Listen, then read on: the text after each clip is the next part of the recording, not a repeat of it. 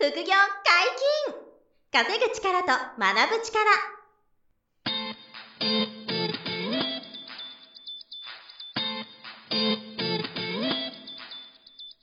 この番組は稼げるようになりたいを叶える副業アカデミーの提供でお送りいたします。副業アカデミーはあなたが副業で稼げる状態になることにコミットしたスクール。初級コースから上級コースまでさまざまなジャンルの副業ノウハウを学んでいただけます詳しくは副業アカデミーで検索くださいこんにちは、小林正弘です。山本博です。よろしくお願いします。はい、よろしくお願いします。本日もゲストに来ていただいております。副業アカデミー不動産投資講座の認定講師、マスコリクカ先生です。よろしくお願いします。マスコです。よろしくお願いいたします。前回はですね、不動産投資のキラキラしたところをお話しいただきました。はい。今回ちょっとドロドロしたところ。あまりね、ちょっと言いたくない感じもありますけど。はい苦。労したお話。やっぱ苦労もあったことでしょう、それは。そうですね。あの、なかなか、やっぱり、不動産って、まあ、よく結婚に例えられるんですけれども、あのね、パーフェクトなお相手はいないとはいいうことで、まあ私、まあ不動産やってらっしゃる方だとよく経験されると思うんですけど、はいあの、解体病っていうのになるんですよ。もう不動産がね、こう解体か解体っていうね、それも全部に通じると思うんですけど、ある程度勉強したら、ね。欲しくなるっていう。もうとにかくもねう、何でもいいから欲しいみたいな感じになるんですよね。もうそれ解体病って言うんですけど、はい。まあ、あの、それに気をつけながら、はい。まあ出会った物件でね、その、まあ二筆の土地に立つ3棟バルクでね、まとめて購入したんですが、実ははい。その物件はサブリースだったんですね。一番初めに買った物件。そうですそうです。7ヶ月勉強して買った物件が。もう0を1にしたくて、はい。サブリースの説明をちょっとしていただいた方がいいですよね。はい。サブリースっていうのは、あ、えっ、と、サブリースっていうのはですね、あの、オーナーは私なんですね。はい。あの、買って、所有者は私。はい。で、えっ、と、まあ、主人の名義ですけれども、で、その物件を管理会社さんが、あの、全部まとめて管理をして、はい。まあ、転退するというような感じになるんですけれども、えー家賃は全部、えー入居者さんから集めてもらって、はい。たとえ空室があったとしても、家賃保証をしてくれていて、まあ、例えば100万の家賃収入がもしそこであったら、はい。85%の保証をすしますよっていうような契約をするんですね。はい。そうすると、たとえ空室があったとしても、毎月必ず定額が入ってくるっていう仕組みがはい。サブリースですね。うん。一番初め、そのサブリースがいいなと思って選ばれたんですか？えっ、と、たまたまですね、そこ、あのーまあ、紹介していただいた物件がサブリースで売売られていたっていうことなんですよ。なるほどで、まあ、土地の面積が、まあ、1400平米超えていて、でかいですね。はい、かなり、かかなり広かったんですね。で、まあ、そうすると、この土地の評価が、あの、出てくるので、はいそうすると銀行さんの融資がつくということで、あの、融資もつくっていうことで、まあ、そのね、出口的にもちょっとね、あのいろいろ使えるなと思って、土地が広かったので、そこをサブリースだけど、ちょっとね、0を1にしてみようかということで、あの、購入しました。はい。はい。なんで、まあ、サブリースの方が安心はあるんですよね。はいそうただし、すごいしょっぴかれてると言いますかね。だから手取りが少なくなってしまうっていうデメリットが。そうですよ。ね。でも、一番初めとしてはなんかすごく良さそうな気がするんですけど、そう。ただ今日は苦労した話なんですよ。苦労したことが今から待ってるってこの後そうですねはい。で良かれと思って買ったサブリースが、はい。あの、本当に管理会社さんが全部やってくださるので、はい自分は何にもしなくていいんですよ。うん、なるほど。あのーちょっとした修繕だったら、全部向こうの、あのーなんていうんですか、判断ではい。全部やってもらうので、大きい修繕のご相談以外は、もう全部管理会社さんにお任せで、もう何もする必要ないんですよ。はい。もう勝手に定額が振り込まれてくると。はい。なんか変な金融商品みたいな、いうイメージなんですね。ですが、あの、やはり、あの、実力っていうんですかね、自分の管理、運営能力はつかないんですよ。うん物件を見ないので。なるほはい。何の判断も必要ないですし、ど。はい。あの、自分でこう悩むこともないみたいな。空室があろうがあるまいが、そうなんですよもうお客さんんが入らないどうしようとか、うんまあそれに対しての対策を考える必要もないんですよ。うんなので、あの、まあ自分でもうちょっとやりたい、関わりたいって思いましたし、その、業者さんが持っていってしまう利益をね、自分のものにしたいというね、ところもありまして、あのー契約をね、もう一回ちゃんと読んだところ、やっぱ2年でサブリースの契約は外せると。まあ、それは一番最初こ購入するときに。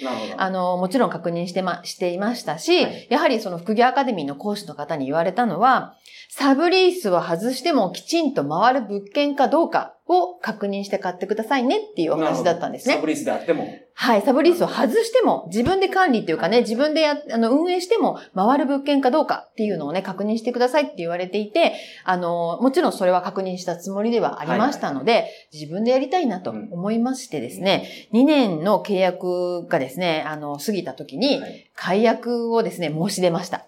うん。はい。で、解約するってなったらですね、4ヶ月前に言わなきゃいけないんですね。はい。その契約上はいその4ヶ月の間に、あの、管理会社さんは、まあおそらく面白くないですよね。うんサブリースを外されるっていうとはいはいはい。そうすると客付けもしないまま放置されてしまったんですね。で、蓋を開けて、実際に、まあ、あの新しい管理会社さんを見つけて、はい。新しい管理会社さんとやり取りしてもらって、はい。そのサブリースの管理会社さんを外して、うん。新しい管理会社さんに全てお願いをしたんですね。はい。で、蓋を開けたら、なんと、24個中、6部屋、うん。空室でございました。なるほど。サブレーするときは、それも気にしないでいいから、はっていうのもあって、そまあ家賃保証があるからですね。そうそうですね。もう勝手にお金入ってきますからね。プラス今の4ヶ月の、そのサブリースやってくれた管理会社さんが気持ちがもう、テンションが気持ち切れてるから、はい。客付けしないんですよねききっとがあって、空室が出ちゃったりして、じゃあ、新しくね、新しい管理会社さんと、いわゆる一般賃貸経営をやっていくことで、蓋開けたら6部屋空いちゃってたという。それにはちょっとびっくりで、うんまあ向こうもそういうことは、こう、報告も何もないみたいなはい感じなんですよね。で、さらにもう、本当っていうか、その、はい。親切なところだと、うん。今こうなってますって教えてくれますよね。まあそこが、まあサブリースはあんまり言わないですね、それをまあ。まあ自分たちのビジネスが終わっちゃうから、はい。まああんまり面白くなかったり、気持ちが切れちゃってそこまで親切にやってくれなかったんでしょうね。うん。あそういう業者さんもいると思いますよ。はいはい。ただ業者さんによるんでしょうけど、はい。まあマスコさんの場合はそこは食らっちゃったと。はい。はい、もう相当なんかあの、なんていうんですかね、サブリースの場合は、レントロールって言って、家賃が、あの、それぞれの部屋にいくらで設定されるかっていうのもあるんですけど、はい。それもの、こう、なかなか教えてもらえないような状況だったんですね。でも、この金額定額でっていうのしかこう言われなくて、はい。レントロールを教えてくださいって言っても、こう、すごく渋ってたようなはい。状況だったんですね。で、まあ、蓋開けたら6部屋空いてしまっていて、これを埋めるのがですね、非常に、あの、困難を極めました。はい。その管理会社さんを変えるところはあまり難しくなかったんですか？それはもう契約で。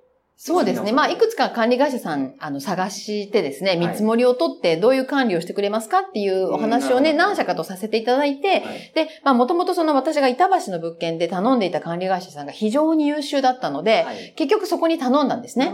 で、まあ、ちょっとカスカベで遠かったんですけれども、あの、ぜひやらせてくださいというお話だったんで、お願いをしました。はい。まあ、そこは非常に信頼関係があったので、あの、乗り換えてよかったなっていうふうない。ところだったんですけど、もうか、あの、管理会社さんにもだいぶ頑張っていただきました。なるほど。で、そこでもう管理会社さんと本当にもう毎日のように電話をしましてですね、そこの6部屋をどうやって埋めようかとうんいうことをですね、もう日々模索していきました。はいはいはいはい。はい。その管理会社さんは、次仕事になる管理会社さんはやっぱ親切にやってくれますよね。うん新しいビジネスだから。はいはいで、もともと関係値のある管管理会社さんだったんで、で、契約の巻き直しはそんなに難しいストレスはないと思います。あの、ちゃんと書面でやってるんで、解約します。いサービスは継続しませんと、はいサブリース。正しく、この新しい管理会社お願いしますって契約。ここはそんなに難しくはないと思いますね。じゃあやっぱ苦労したのはその秋の6部屋を埋めるそうためのですねですよね。方法。はい。まあ、あと一つリスクとしては、管理会社さんが変わると、入居者さんの振込先が変わったりするんですなるね。ほど。そうすると、あの、滞納が出てくるんですね。まあ、その辺もあと前ね。の口座振り込んじゃったとかね。そう。それでお金返してよとかね。はい。まあ、そういうトラブルもあったりするのそれで、は注意点ですね。はい。で、その6部屋をもう埋めるのに、あのーなかなか埋まらないので、はいまあ普通ね、あのー客付け業者さんにお願いして、あのーいろんなね、ホームズとかね、スーモさんとかいろんなところありますよね。はいああいうところにこう、出してもらって物件を。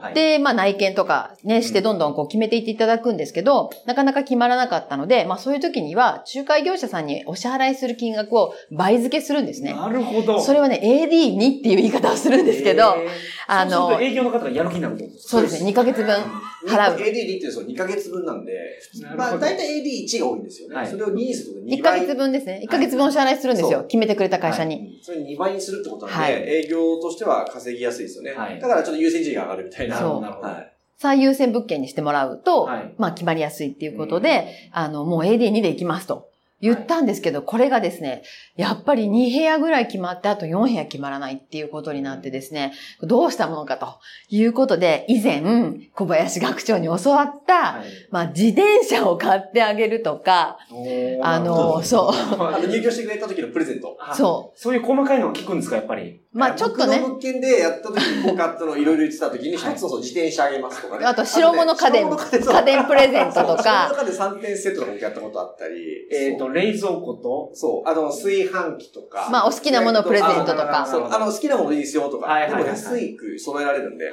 数万円とかで用意できるので。まあ、特にシングルのあの物件には結構効く手なんですね。まあ私のその物件はちょっとファミリーだったんで、大きくって 2K、2LDK とかうん大きいですね。2K でちょっと大きかったんですね。なので、まあ、まあその修繕費用もすごかったんですよ。修繕したあの費用がガンガンガンガン請求来て、もう正直あの自分で、普通ね、入居者さんの家賃で払える、あのローンが払えるんですけど、もうさすがに手出しをした時期が何ヶ月かあって、もうそうリフォームの修繕がはいもう相当痛い6部屋あればなかなかのそうですよ。もうやっぱりで広かったんでクロス張り替えしただけでもかなりの金額だったんですよ。はい。でも最後の手段で、あの、ペットかというところに行き着きまして、まあちょっとあの、管理会社さんに調べてもらったら、周りに1軒しかペットかな物件がなかったんですね。で、これはもうじゃあペットかで行こうと。いうことで、犬か猫か、ちっちゃいものだったらいいですよっていうことで、ペットか、で、やはりあの、管理会社さんと相談して、あの、またちょっと別途契約書を結ばなきゃいけないので、ペットかの方にはちょっと別途また契約を結んでいただくので、そういうものも作って、書面も作ってもらって、まあだとペット可だと敷金がちょっと上がる。そうですね。敷金必ずず。あるとか、あの、退去の時にもし傷つけていたら、はいあの、払ってくださいねとかっていうのをちゃんと、あの、取り決めも、書面も作りつつですね。で、それで募集したらですね、そこでね、パパパッと決まり、で、まあ AD2 にしてたのもあってですね、半年ぐらいでようやくですね、6個埋まりましてはい、満室になりました。素晴らしい。本当に。ああ、でもそう、ペットカはね、効果あって、僕もあの、埼玉の10世帯のアパートが、あの、ペット可にしたらすごい人気になって、はいあ。の、一気にバーって埋まったっていうのがあったんでうん、やっぱ意外と少ないんですよね、その、はい OK 出してる、あの、大家さんが。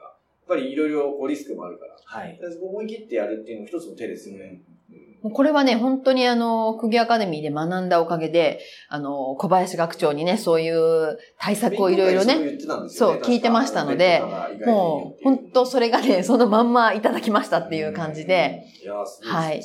結構その副業アカデミーの講義の中でも、うん。空室を埋めるためのテクニックっていうのは、うすごく時間をかけて説明あしていただけるんですか？の、動画講義ももちろんその時間講義があって、はい。動画で学べる教材ですね。そう、それとあと勉強会とかが勉強会もねやりますけどはいそこはもう、あの、我々はもちろんですけど、その、は生徒さんもみんな大家さんやってるんで、はい。皆さんがアドバイスとか意見交換したりとか、っていうことで、どういう施策で、この物件があるだろうかっていうのは皆さん考えてやっていくと。いや、確かにそれケーススタディで、昔こういう物件があって埋まりませんでした。うんこれをやったら埋まりましたっていうのは、めちゃめちゃ勉強になると思います。そうですね。そうですね。不動産って、あの、買って終わりではないので。買って満室経営していくっていうのが、うんあのー、事業なんですね。はいすねなので、あの、買って終わりではないので、そこがスタートなんですよ。なるほど。なので、そこからどうやって満室運営していくかっていうのを勉強会なんかで、あの、皆さんで一緒に勉強をやってます。はい。ゴールになりがちじゃないですか。物件買ってゴールみたいな。で、そこはスタートですみたいな。そうそう。そこに満室するまでが大変だったりするんですけど、まあ今、今、マスコさんおっしゃったような。でも、半年っていうのはすごい。いや、短い気がしますけどね。かなり痛かったですけどね。辛いですよね。辛いですね。お金もかかるし、はい。その期間だけ見ればマイナスでね。いや、もう手出しでしたね。手出しも出るし、はい、そうそういう辛さとかは、あの、不動産全然起こり得るんですよね。だからある程度余剰資金がちゃんとあった上で、不動産買って、あの、軍資みたいなのがあるべきだし、うん、カツカツの中でやってしまうとちょっと危なかったりはしますよね。はい、そういう予期せぬことが出たりは、どうしてもありますか？らね。はい。まあ、大きかった苦労話ってそれですか？そうですね。細かいやつはいっぱいあります、細かいのは修繕ですね。壊れちゃったともう修繕はやっぱり地区フルの物件を買ってますので、はい、もう修繕はどうしても出てきます。はい、で、その修繕を火災保険で賄ったりとかっていういろいろなね、テクニックもあったりするんですけど、なるほどまあそういうもの。条件によっては使えるやつそうですね。はい。あの、特約をちょっとつけておいたりとかして、その特約で、あの、エアコン直したりとか、はいはい、浴室乾燥機直したりとか、うん、まあそういうことができますので、はい、台風だけではなく、いろいろ火災保険が使えるので、それで修繕費用をまあ浮かせるというか、手出しをしなくて済むようにするっていうような、まあ、こともあります。なるほど。はい。あの、火災保険、地震保険に付保しとくんですけど、保険買ったら。で、それで、あの、何か、例えば、台風が来て、少し修繕が出たとかってあるじゃないですか。はい。そういう時に、その保険代理店さんと一緒に、こういう理由で保険適用されるよねって、損保会社に申請入れるんですよね。はい。で、あの、修繕費に対して保険が降りる場合もあれば、はい。あと、一番まあいいのは、お見舞い金。